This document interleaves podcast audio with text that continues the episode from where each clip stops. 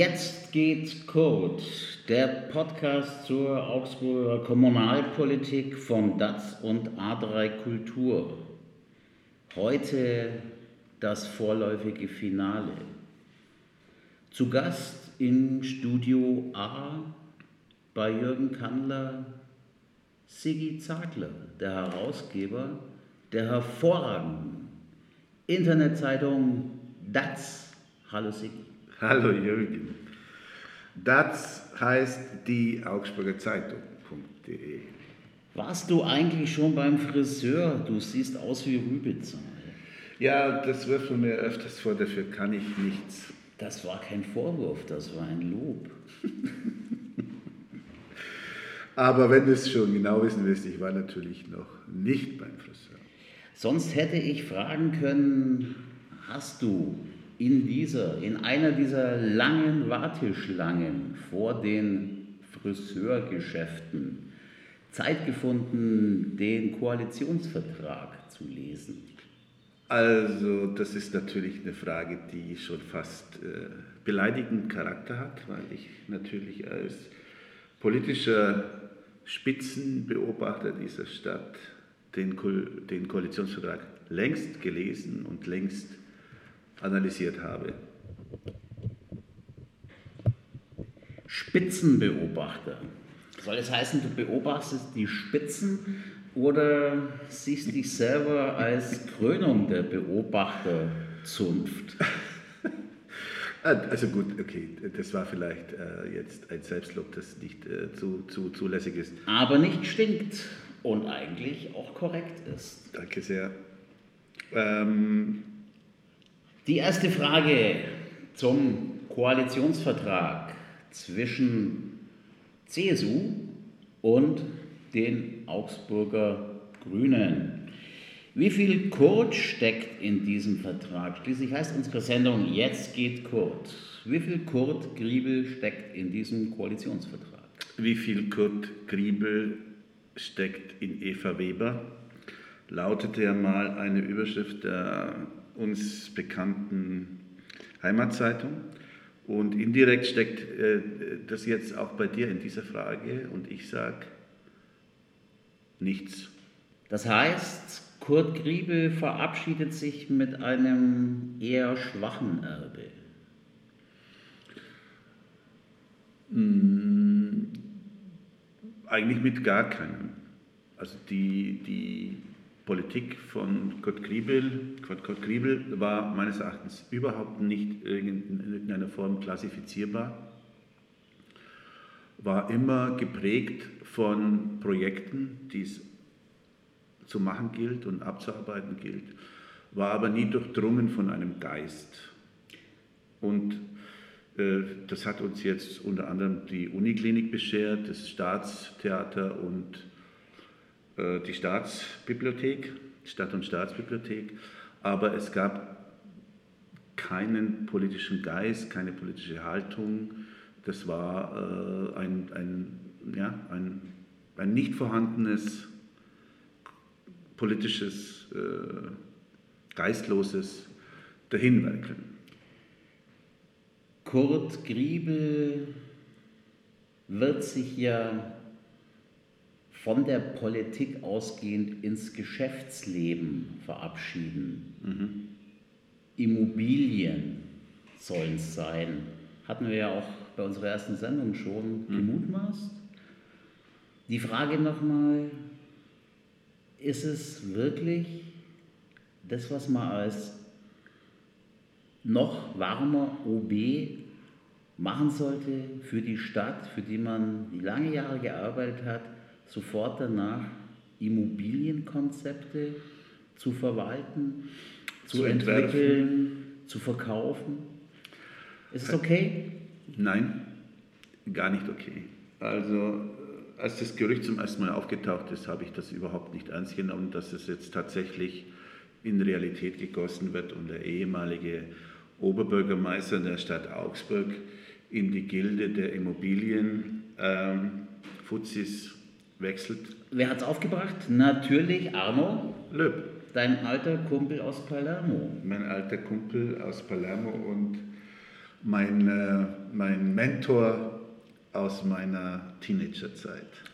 Arno Löb hat in der verehrungswürdigen Skandalzeitung vor vielen Monaten schon einen Screenshot von einem Gewerbeantrag ja. der OB-Gattin Siggi, die so heißt wie du. Siglinde heißt sie. Nein, die heißt Sigrid heißt sie. Sigrid. Sigrid. Sigrid. Sigrid. Sigrid ja. Griebel ja. kommuniziert, der ihren Einstieg ins Immobiliengeschäft dokumentieren soll. Ja, also hier die Frage, die finde ich äh, durchaus angemessen. Es ist doch so, dass man mal nachdenken muss, was eigentlich die richtige Lösung wäre für einen Politikausstieg aus, aus der Kommunalpolitik. Äh, dann sicherlich nicht die, man kann sich da alles Mögliche vorstellen, irgendeinen Sparkassenvorstand, irgendeinen, äh, ich sag mal, mm, äh, überregionalen, äh, über, überregionalen Politikanspruch oder was auch immer.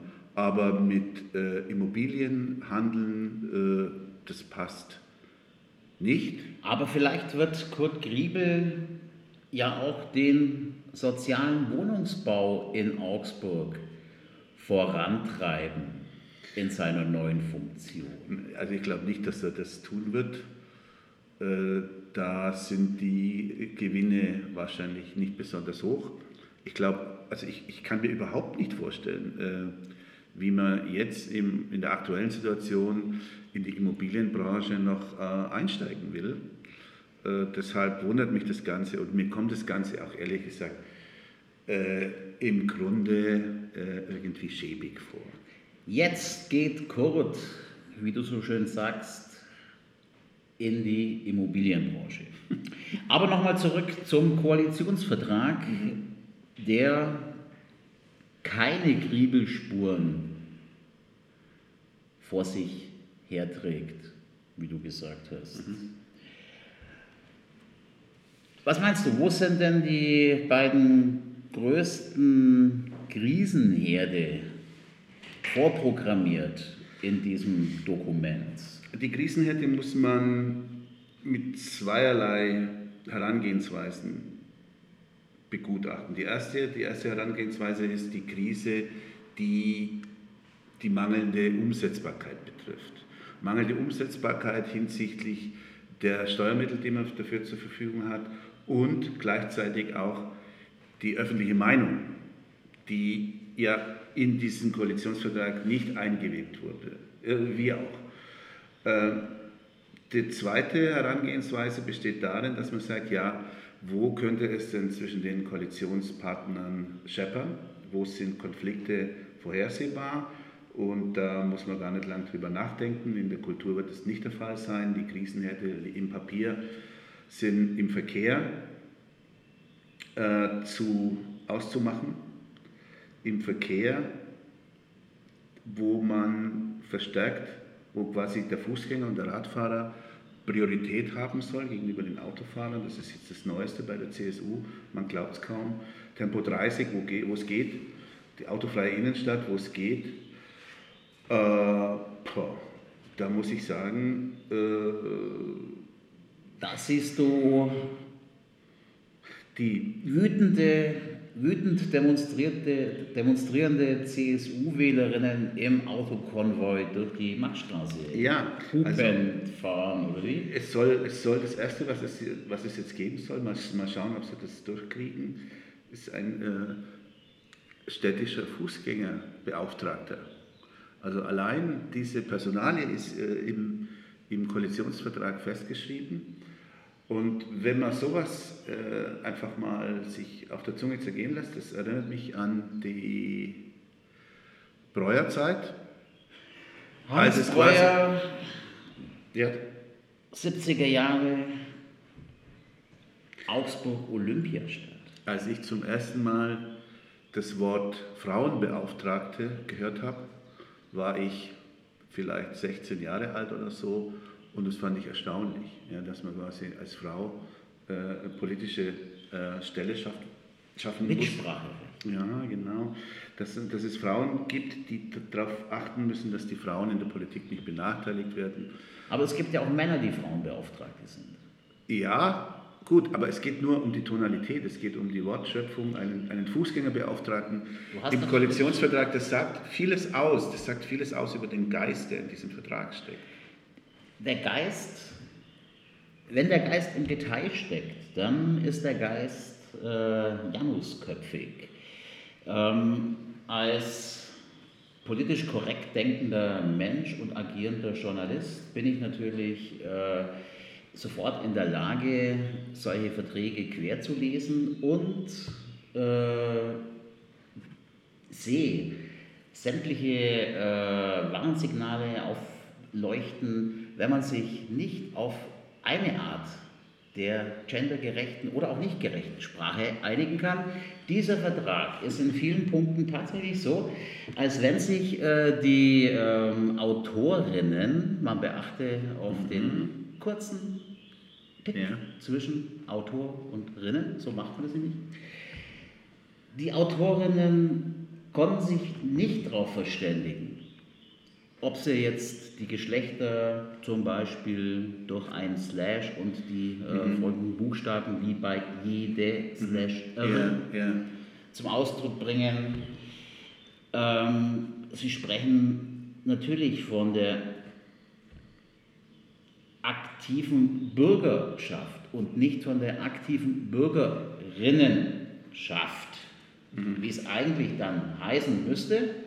Wenn man es sauber durchkennt. Wenn man es sauber durchmacht. Aber in vielen Bereichen ist es, auch mir, ist es auch mir nicht wirklich klar, ob das jetzt einfach genderungerecht ist oder tatsächlich Konzept. Zum Beispiel, wenn es darum geht, dass Stadtteilhelferinnen gesucht werden. Stadtteilhelfer gibt es in dieser Koalitionswelt erstmal nicht auf Seite 25. Mhm. Ja, aber gut, was willst du damit äh, zum Ausdruck bringen, lieber Jürgen? Dass der Vertrag wohl nicht ordentlich gegengelesen worden ist von jemand, der diesbezüglich Schulung und Ahnung hat, obwohl mhm. wir doch für diese Bereiche fantastisch qualifizierte Leute mhm. in der Stadtverwaltung haben. Ja. Mm, gut, aber das sind jetzt, sagen wir mal, nur kleine semantische, ähm, ich sag mal, Mini-Problemchen, die ich äh, gerne übersehe, weil du ja weißt, dass ich mit meinem Periodikum nicht gendere. Ich gehe sogar so weit, dass ich das Gendern bei Pressemitteilungen einfach äh, weg, wegredigiere. Äh, das ist so ein alte weiße Männerding. Ja, ja, klar, klar. Das ist äh, altes weißes Männerding. Äh, nee, ich gehe einfach davon aus, ich mache das so. Mein Vorbild ist die FAZ und noch andere äh, Publikationen. Die FAZ, das? Die FAZ sich. Und äh, solange das Ganze äh, quasi noch in der Probephase so ist, wie bei der FAZ, bleibe ich. Mach ich's in der DATS. Richtig. Und solange das Ganze mehr oder weniger in der Aufbau- und Probephase ist, behandle ich das Thema konservativ. Was natürlich auch dazu führt, dass du dieses Thema nicht mitmodellierst. Richtig. Du wartest einfach ab, was die anderen machen. Richtig. Kann man tun. Und ich lasse mal die anderen entscheiden. Das ist ja auch ein Zeichen von äh, Weisheit. Vielleicht ist es auch die Art von Weisheit, die diesen Koalitionsvertrag prägt. Lass doch mhm. einfach mal die anderen entscheiden. Mhm. Zum Beispiel, ob Veranstaltungen der Stadt Augsburg fair für Künstlerinnen honoriert werden. Mhm. Es wird angestrebt. Mhm. Ob dieser Passus auch in der Ausschreibung der neuen Referentinnen steht. Die Stadt Augsburg strebt an, die neuen Referentinnen für Soziales und für Kultur, Kultur und für Ordnung und Fair. für Wirtschaft fair und zu honorieren. Ja. Da sieht man einfach, ähm, dass die größten Deppen weit und breit für diese Art von Autorinnen politischer Verträge tatsächlich die Künstler sind. Und mit was beginnt dieser Absatz auf Seite 27 der Kultur auf Absatz? Augsburg ist eine Kulturstadt. Sie will nur nichts dafür bezahlen. Kultur gehört untrennbar zu einer modernen Stadtgesellschaft. So ist der zweite Satz. Äh, dazu muss ich sagen, natürlich ist es von dir ironisch implementiert, denn die Referenten werden ja nicht äh, frei gusto Stadt bezahlt, sondern es ist festgeschrieben im Beamtenbesoldungsrecht und aus dem Grund muss man sich um die Herrn Pinsch, Hübschle, Barth und Co. Äh, keine Sorgen. Hast du sie schon sprechen können, die neuen Referenten aus der Verwaltungsriege? Nein, noch nicht. Es gab auch noch keinen Anlass dafür. Ich habe jetzt mir mit viel Mühe immerhin ein paar aktuelle Fotos schicken lassen von Ihnen. Und äh, mir immerhin gedacht, dass diese, also zumindest bei den drei Herren Hübschle, Pinsch und Barth, habe ich, äh, wenn man mal von ihrer Kompetenz, denn die, die ich Ihnen einfach mal vorab unterstelle, zu Recht möglicherweise unterstelle, äh, Bedenken habe. Und zwar dergestalt, dass die Herren Barth und Pinsch zum Beispiel aus der Verwaltung, aus ihren Beamtensesseln, aus ihren Amtsleiterpositionen, ähnlich wie der Thomas Weitzel seinerzeit in die Referentenriege aufsteigen und dort im Grunde zu 50 Prozent ein politisches Amt bekleiden, ohne aber Politiker zu sein.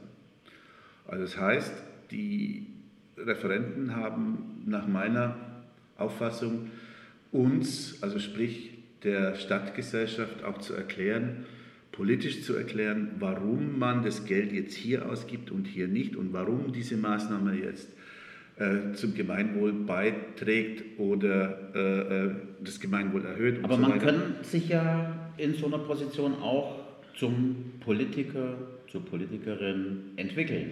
Wir ja. erinnern uns an Kurt Griebel, mhm. den politischen Quereinsteiger. Den politischen Supernerd. Richtig, natürlich. Und diese, diese ähm, aber Kurt Griebel, muss man halt auch noch dazu sagen, der kam halt aus dem härtesten Clinch, den, es gibt in unserer äh, bürgerlichen Zivilgesellschaft, nämlich aus dem Gerichtssaal. Er war Rechtsanwalt und musste sich da äh, behaupten und durchboxen, äh, während die Herren, die ich gerade aufgezählt habe, sich ja über ihren Eid und über ihren Fleiß äh, hochgearbeitet haben und über ihre Kompetenz natürlich. Da ist eher zu befürchten, wie ich ja gerade gesagt habe, dass die nicht äh, in die politische Semantik hineinfinden. Aber wir haben ja jetzt etwas, das wir die letzten Jahre nicht hatten, nämlich eine zahlenmäßig nicht zu verachtende Opposition im Rathaus. Richtig. Und da könnte ich mir vorstellen, dass es in dieser Hinsicht äh, zum ersten Mal nach, lang, also zu, nach, langer, nach längerer Zeit wieder zu politischen Diskussionen kommt. Und aus dem Grund äh, gehe ich schon davon aus, dass die Herren äh, eine politisch, politisch geschult werden müssen im Laufe der Zeit oder eine politische äh, Sprache annehmen werden, äh, denn sie sind tatsächlich dieses Mal ähm, mit einer Opposition im Dialog, die eben eine Opposition ist und nicht so eine, so eine homöopathische Restgruppe, wie es seinerzeit in der letzten Periode war. Du prognostizierst der Renaissancestadt Augsburg eine Renaissance der Politikkultur, getragen durch die Opposition.